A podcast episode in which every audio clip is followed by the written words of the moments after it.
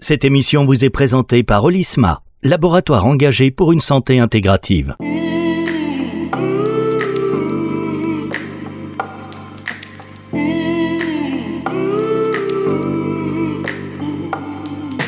La santé, c'est tout. Florian Petitjean sur Nutri Radio.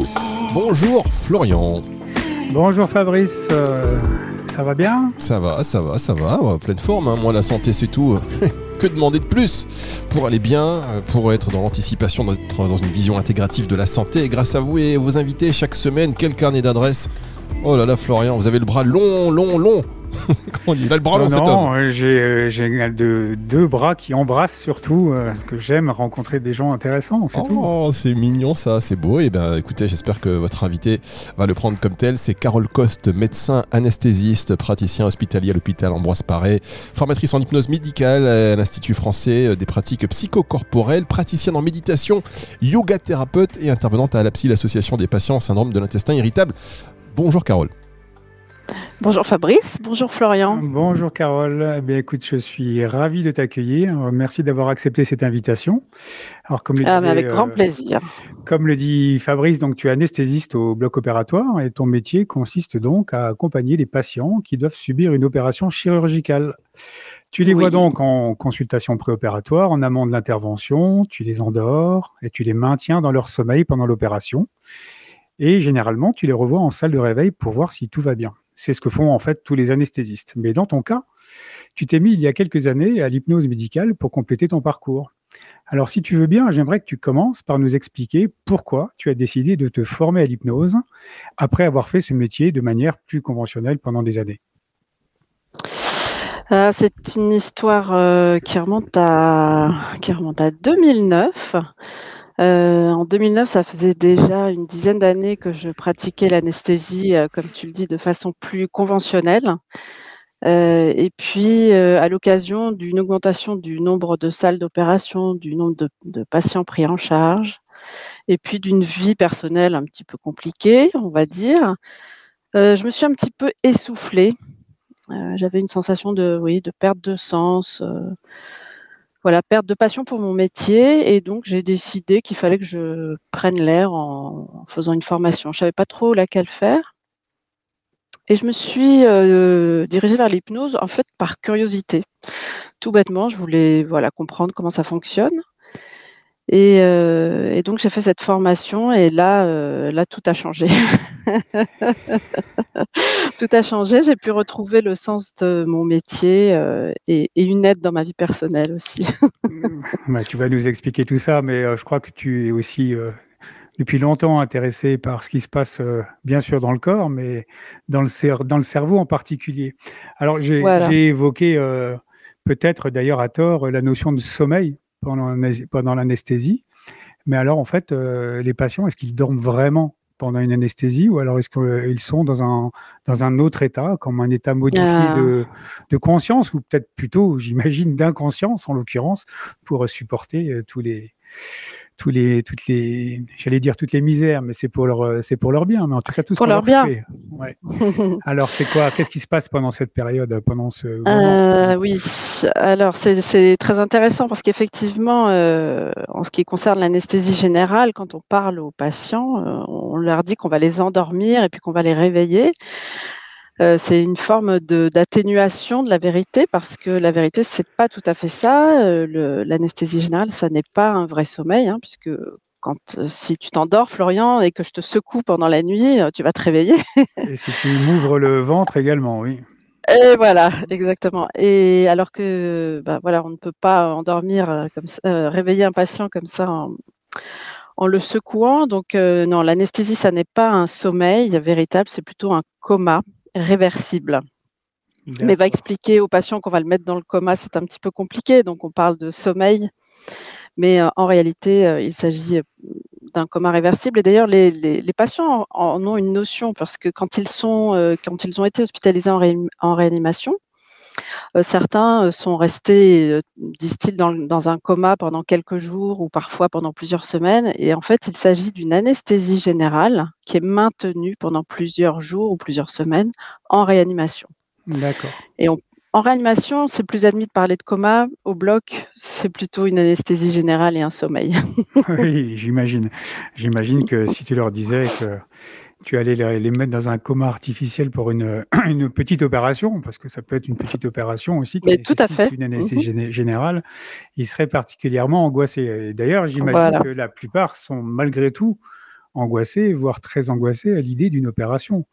Alors, euh, pour aller au-delà de l'anesthésie, qu'est-ce qu'apporte l'hypnose dans ce cas-là? Comment ça se passe dans la pratique? Pour avoir euh, moi-même fait une formation d'hypnose, même si je ne fais pas de, je ne pratique pas.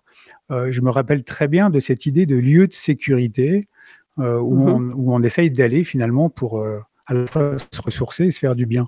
C'est de ça dont on parle également en, hypnose médicale? Alors, il y a plusieurs façons de voir les choses. déjà, en ce qui nous concerne, on voit le patient avant le bloc opératoire en consultation. Euh, en consultation d'anesthésie. Donc, lorsque en consultation, on se rend compte que le patient est extrêmement euh, stressé, euh, on va se permettre éventuellement de leur proposer quelques exercices respiratoires ou quelques exercices d'hypnose pour, euh, à faire euh, lorsqu'ils arriveront au bloc opératoire. Et puis parfois, euh, les patients arrivent, on ne les a pas vus en consultation nous-mêmes, on les voit, c'est un autre anesthésiste qui les a vus en consultation et on les découvre au bloc opératoire. Et quand ils sont extrêmement, extrêmement stressés, on va effectivement leur proposer des techniques, dont le lieu de sécurité, mais des techniques en tout cas qui vont consister à faire une focalisation euh, sur leurs sensations. Euh, et puis ensuite, on va les amener, une fois qu'ils se calment un petit peu, euh, on va faire des respirations ensemble. Et puis après, on va les amener dans un lieu de sécurité où on va là à nouveau leur faire ressentir la sécurité à l'intérieur de leur corps. et puis après, on va pouvoir les endormir, par exemple. D'accord, d'accord. Donc c'est plus finalement pour les préparer, pour les apaiser déjà, pour que tout se passe pour le mieux au moment de l'anesthésie. Voilà, c'est pour que tout se passe pour le mieux. Après, il y a un troisième cas, il y a les patients qui viennent avec cette demande précise d'avoir de l'hypnose euh, pour des gestes qui sont compatibles, hein, parce qu'on ne peut pas faire tout et n'importe quoi sous hypnose. Euh, et à ce moment-là, bah, c'est préparé à l'avance et effectivement, euh, en consultation, on prépare la séance d'hypnose et puis au bloc, on part donc sur une hypnose associée à une anesthésie locale ou à une, ce qu'on appelle une petite sédation, c'est une anesthésie très légère, euh, ce qui fait que le patient va pouvoir nous répondre, communiquer avec nous ou avec le chirurgien si c'est nécessaire. Et là, c'est le choix du patient. Euh, voilà. Donc ça, c'est le, le, dernier cas. D'accord. Euh, comment ça s'est passé au tout départ quand tu as commencé à faire de l'hypnose au bloc opératoire avec l'équipe de soins, qui a priori il y a une dizaine d'années, n'était pas encore tout à fait familière avec cette pratique, même si elle se généralise euh, en anesthésie? Et il a fallu que tu t'imposes, euh, ou ça s'est fait naturellement? Je pense aux chirurgiens, aux infirmières? Ah bah, tu sais, c'est comme euh, quand on prend de nouvelles habitudes ou qu'on apprend à parler une nouvelle langue. Hein. il y a, puisque tu sais qu'en hypnose, il y a le vocabulaire et la grammaire de l'hypnose. Donc au début, quand on apprend une nouvelle langue et qu'on a un peu honte ou qu'on a un peu peur, on parle tout bas, on a du mal à trouver les mots, le bon moment, sa place. et puis petit à petit, euh, à force, on se rend compte que l'atmosphère dans le bloc est effectivement plus calme. Euh, les infirmières euh, tendent l'oreille pour écouter ce que tu dis. Puis finalement, elles font les exercices en même temps que le patient parce qu'elles trouvent que ça leur fait du bien. Et puis finalement, voilà, l'atmosphère est tellement plus tranquille, plus calme que tout le monde apprécie.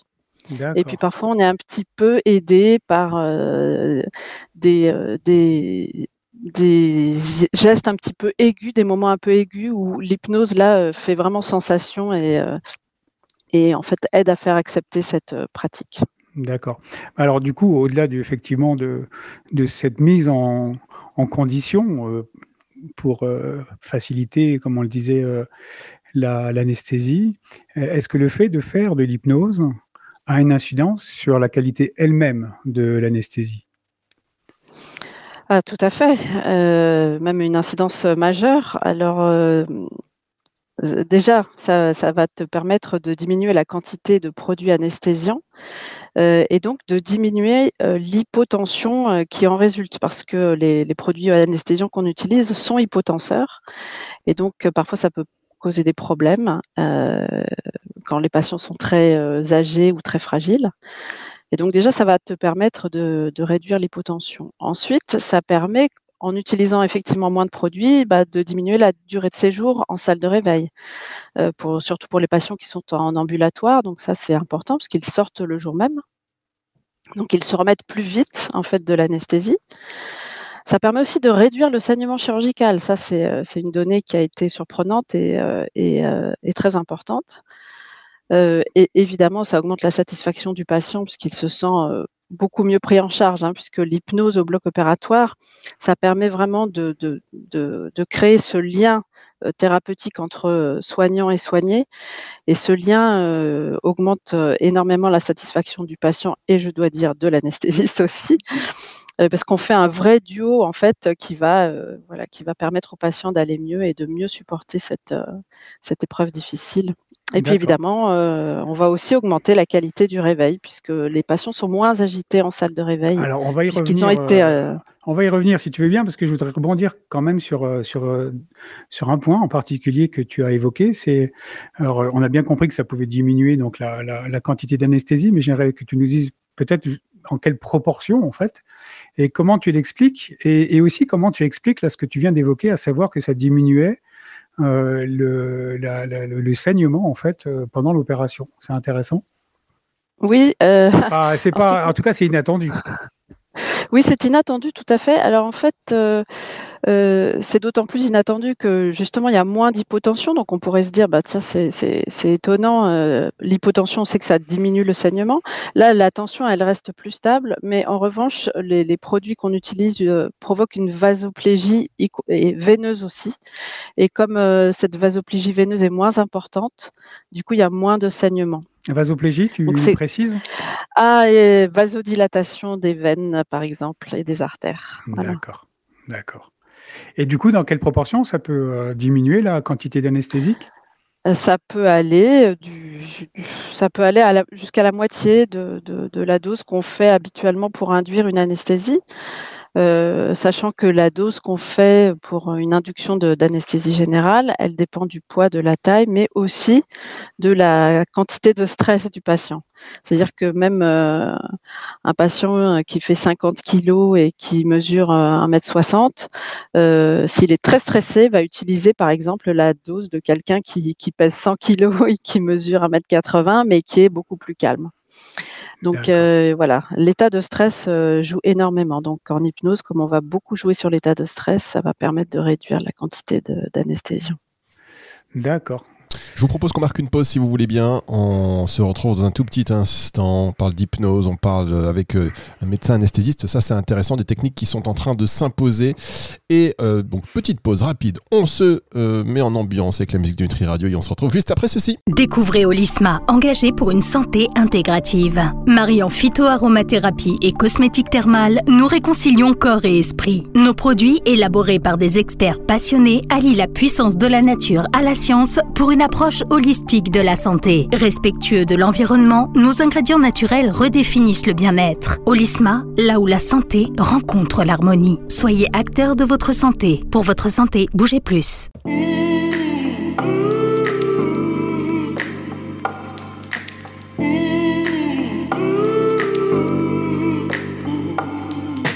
La santé, c'est tout. Florian Petitjean sur Nutri Radio. Florian Petitjean qui lui-même et maintenant, ça y est, je le sais. Vous avez fait une formation d'hypnothérapeute et je, comprends mieux cette petite voix douce qui essaie de nous faire passer un petit message subliminal. Hop on est dedans, on est dans la santé, c'est tout. Et c'est bien d'avoir euh, des euh, médecins et des gens qui pratiquent différentes disciplines de santé qui euh, s'ouvrent à des pratiques comme l'hypnose, par exemple. C'est le cas de Carole Coste qui est avec nous aujourd'hui, médecin anesthésiste, praticien hospitalier à l'hôpital Ambroise Paré, donc hypnothérapeute en même temps. Et eh oui. Notamment. Et eh oui. Et oui, on aura aussi l'occasion de, reparler de, ces autres compétences euh, que euh, Carole met à disposition de ses patients, aussi bien à l'hôpital qu'également euh, à, l'extérieur. Mais avant de venir sur ces sujets, tu allais évoquer, je suis désolé, je, t'ai coupé parce que je voulais vraiment revenir sur cette notion de saignement qui est intéressante, sur le fait que comment, enfin sur la question du comment ça se passe pour le patient après l'opération. On a bien compris que ça l'apaisait pour la préparation à, donc à l'anesthésie, que ça diminuait son niveau de stress, qui fait que ça pouvait diminuer également la, quantité d'anesthésie, que ça pouvait accessoirement, même si c'est pas tout à fait accessoire pour l'anesthésiste que tu es, euh, calmer également l'équipe euh, autour du chirurgien. alors du coup, pour le patient, une fois qu'il a été opéré, qu'il rentre en salle de réveil, comment ça se passe pour lui quand justement il s'éveille à nouveau? Est-ce que le fait d'avoir été accompagné en hypnose fait qu'il va se réveiller également dans de meilleures conditions? Tout à fait. En fait, il va se réveiller déjà, euh, avec moins de fatigue et souvent, comme il a eu moins de produits anesthésiants, moins de nausées, parce que ça, c'est aussi un effet secondaire des produits anesthésiants, la nausée. Euh, et il va être beaucoup plus clair. Euh, en revanche, il va très bien se souvenir de ce qu'on a fait juste avant qu'il s'endorme, c'est-à-dire, euh, voilà, c'était génial, je suis partie à la mer, j'ai fait une super randonnée. il y en a un qui m'a dit qu'il avait descendu une super pente de ski. enfin voilà, donc il se, il se réveille content d'avoir expérimenté quelque chose de nouveau. il, se, il, se, réveille beaucoup moins stressé et il se réveille surtout avec la sensation d'avoir été bien pris en charge, je dirais, parce que cette relation euh, voilà, médecin-malade qui est au centre, euh, ben, elle, contente tout le monde finalement. Ouais, est-ce que tu parlais de sens tout à l'heure, euh, d'ailleurs, quand tu as expliqué pourquoi tu étais venu à l'hypnose Du coup, ça a redonné aussi justement du, sens dans l'idée que tu te fais du, de l'importance du lien thérapeutique entre, le, ben, entre le médecin que tu es et le, et le patient, en fait. Et c'est d'autant plus important pour préparer quelqu'un euh, qui a besoin d'être en confiance. Euh, parce que je pense que c'est ça aussi euh, le lien, notamment avant une opération, c'est ça? Mmh Tout à fait, oui. au moment où j'ai entrepris cette, formation, effectivement, j'avais perdu le sens. Je pense que je, communiquais moins avec les patients. J'avais, je prenais moins le temps, et puis j'étais prise dans cette espèce de, je réveille, j'endors, je réveille, j'endors. Et bah, effectivement, quand on a fait la formation en hypnose, on se rend bien compte que c'est que c'est ce lien qui est thérapeutique et qu'il faut donc le creuser. euh, et, l'accompagnement est vraiment quelque chose de, de, très enrichissant pour les pour le patient comme pour le médecin. Parce que nous aussi, on se retrouve quelque part en hypnose. On est complètement, notre attention est complètement focalisée sur le patient. Et donc nous aussi, en fait, on a quelque part, on a une, une hypnose en miroir. oui, c'est ça qui est reposante également aussi, et puis qui permet d'être, je dirais, euh, concentré de manière sereine euh, sur, euh, sur, le, sur l'action, en fait. Tout à fait, tout à fait. en parlant d'action, j'imagine que tu as aussi vécu des situations d'urgence. Euh, par exemple, ah un patient, oui, j'imagine.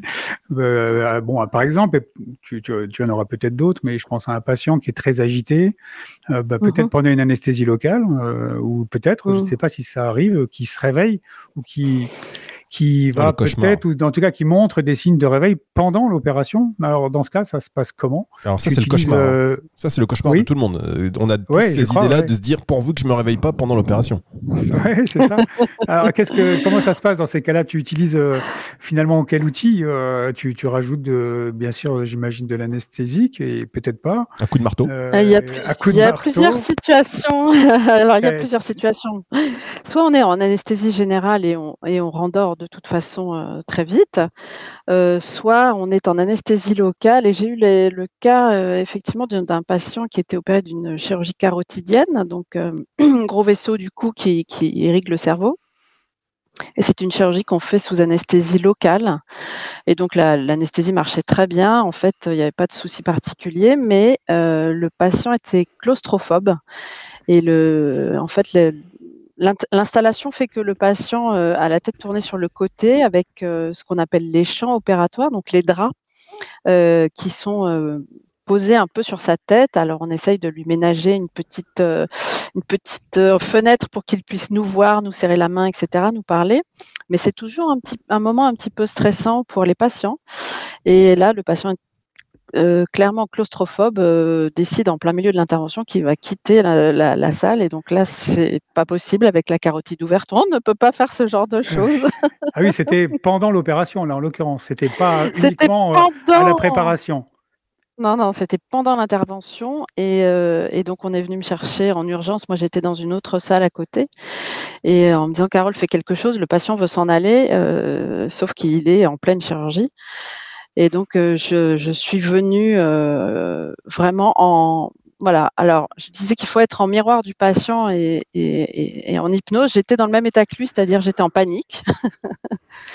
et donc, euh, en panique, je me suis dit, mais qu'est-ce que je pourrais faire? Parce que là, je ne peux pas faire une anesthésie générale. Il a la tête tournée sur le côté. Je n'ai pas accès à sa tête, donc ça va être, c'est pas possible. Et j'étais en formation en hypnose à ce moment-là et j'ai pris vraiment l'outil dont, dont, je me souvenais, aller chercher le patient émotionnellement là où il est. Et j'étais dans le même état que lui, donc on était tous les deux en miroir. Et je suis partie euh, avec une technique euh, que tu as peut-être appris, euh, Florian, qui s'appelle la saturation. Mmh et donc, euh, tu parles très vite euh, avec euh, énormément d'énergie au patient pour capter son attention. Moi, je l'ai capté aussi en, en, lui prenant la main qui était à ma disposition et puis en lui demandant de respirer dans un premier temps avec moi et de faire surtout très rapidement tout ce que j'allais lui dire de faire parce qu'on est, voilà, le, la carotide était clampée. Il y avait absolument besoin de faire un test neurologique. Il fallait absolument qu'il m'écoute. Il fallait absolument qu'il fasse exactement tout ce que j'allais lui dire dans cet ordre-là. et, à cette, vitesse-là, j'imagine? À cette vitesse-là, exactement. Et tu te remets en situation, là, en fait. Exactement, voilà. Non, c'est pour vous montrer que l'hypnose, c'est pas forcément doux. Il y a des techniques pour l'aigu, il y a des techniques pour le, le, plus calme, le chronique. Et, et, donc là, petit à petit, en fait, on va chercher ce patient et petit à petit, on va ralentir le rythme pour qu'il nous suive vers un peu plus de confort. Et puis à la fin de l'intervention, ben, voilà, ça s'est très bien passé. J'étais rincée, le patient aussi, mais le chirurgien a pu opérer. Et, et c'était tout ce qui comptait. Donc, euh, pour, euh, pour résumer, du coup, euh, tu l'as pris dans l'état dans lequel il était. Toi, tu étais speedé également, donc tu, oui. tu l'as saturé d'informations. Donc, tu lui as dit quoi Tu lui as dit, tu lui as, tu lui as fait comprendre ce qui se passait réellement ou Parce que là, il n'est plus question de l'amener dans un lieu de sécurité, là, parce que là, il y a urgence. Non, non, non, non, non. Là, il n'y avait pas de lieu de sécurité parce que quand le patient, justement, est dans cet état émotionnel, si tu lui parles de lieu de sécurité, il est beaucoup trop loin de toi. Euh, donc tu pourras pas, tu ne peux pas le rejoindre. Tu sais, l'hypnose, c'est rejoindre, accompagner et conduire. Et donc la phase rejoindre, c'est vraiment se mettre en miroir de, ses émotions. Donc il est en panique, il faut que moi je sois en panique et que je lui explique dans cet état-là qu'on va faire autrement et qu'il y a une solution et qu'on est avec lui, qu'on va pas le lâcher. Quoi. D'accord, ok. Donc à la fois, tu, lui, tu, le, tu le diriges en lui disant voilà. Euh, voilà ce qui se passe, euh, ce que je fais, comment ça va se passer, et en même temps, tu l'obliges à te suivre en fait. voilà, je l'ai obligé à me suivre. Je lui ai pas dit euh, je ne peux pas vous endormir pour telle et telle raison. Je lui ai juste dit voilà, maintenant c'est très important, il en va de votre vie, euh, vous me suivez, vous faites exactement ce que je vous dis de faire.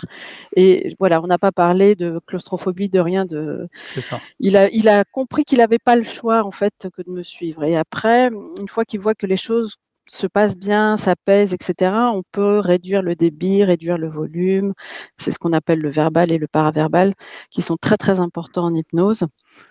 Donc vous on réduit la respiration également. Vous la, vous la faites, euh, vous, la, vous reliez votre respiration. En tout cas, tu, tu le fais t'accompagner sur aussi ton rythme et ta respiration qui descend. Voilà, tout à fait. Alors après, une fois qu'on a fini ces exercices-là, je lui ai demandé de respirer avec moi. Et effectivement, là aussi, on peut partir d'une respiration très intense, très saccadée, très rapide, à une respiration que petit à petit, je vais moduler pour que le, patient me, suive. Et on peut faire ça aussi avec des mouvements, et ça, c'est euh, encore plus efficace. Alors du coup, tu as connu d'autres périodes intenses, euh, j'imagine, euh, au fur et à mesure de, de ta carrière, mais je pense en particulier à une période pour l'anesthésiste que tu es, euh, qui a été très compliqué d'une manière générale pour tous les anesthésistes, donc pour toi. Euh, je, pense ah oui, je, du, je, pense à la période du Covid. Vous avez été euh, très, très largement sollicité. Vous avez même été applaudi pendant mhm. des semaines, voire des mois. Alors, du coup, là aussi, on est dans l'urgence. Alors, comment ça s'est passé de ton côté? Est-ce que tu as pu t'appuyer sur l'hypnose ou sur d'autres techniques pour aider les patients? Et, et peut-être pour toi aussi finalement parce que comme tu l'évoquais, ça fait du bien euh, aux patients, ça les aide, mais ça fait aussi du bien aux soignants. Et peut-être, euh, pour reboucler avec ce que tu disais sur la chirurgie tout à l'heure, euh, ça a été aussi certainement un, moment clé pour que le chirurgien, en l'occurrence, se dise Ah oui, quand même, là, heureusement qu'elle faisait de l'hypnose, parce qu'autrement, je ne sais pas comment ça se serait passé cette affaire. Et c'est peut-être pareil pour, dans certains cas, avec le Covid. Oui, oui, oui, alors tout à fait. C'est vrai qu'à la suite de cette intervention sur la carotide, le, chirurgien m'a dit Mais Carole, qu'est-ce que tu as fait? Je comprends pas, d'habitude, tu fais pas comme ça. donc, je lui ai expliqué ce que c'était. Il m'a dit Mais c'est génial ton truc. Et donc, effectivement, maintenant, il me, il me le réclame. C'est même parfois lui qui le propose aux patients pour cette chirurgie-là d'ailleurs. D'accord. Euh, donc ça c'est ça c'est assez sympa. Et puis oui, pour revenir sur le Covid, euh, effectivement c'était une période d'énorme stress puisque notre équipe euh, a ouvert une, une, salle de réveil qui allait se transformer en, en réanimation puisqu'on savait que notre réanimation allait être débordée. Et donc, euh, voilà, on était tous en très grand stress. Il a fallu qu'on se réorganise, qu'on fasse des, des, vraies gardes de réa, ce qu'on ne faisait pas depuis euh, très longtemps, hein, puisqu'on a eu une formation effectivement d'anesthésie-réanimation, mais on est principalement anesthésiste. Et donc, pour pour euh, ces raisons-là, en fait, le soir, moi, quand je rentrais chez moi, j'étais en, en, en, énorme stress. J'avais des troubles du sommeil, mais comme la plupart de mes collègues. Et donc, j'ai eu le besoin de faire de l'auto-hypnose le soir pour m'endormir. Et puis à l'époque, je pratiquais déjà le yoga depuis plusieurs années. Et bah, comme tout le monde, je ne pouvais plus pratiquer en salle puisque tout était interdit. Et il n'y avait pas encore la pratique en visio.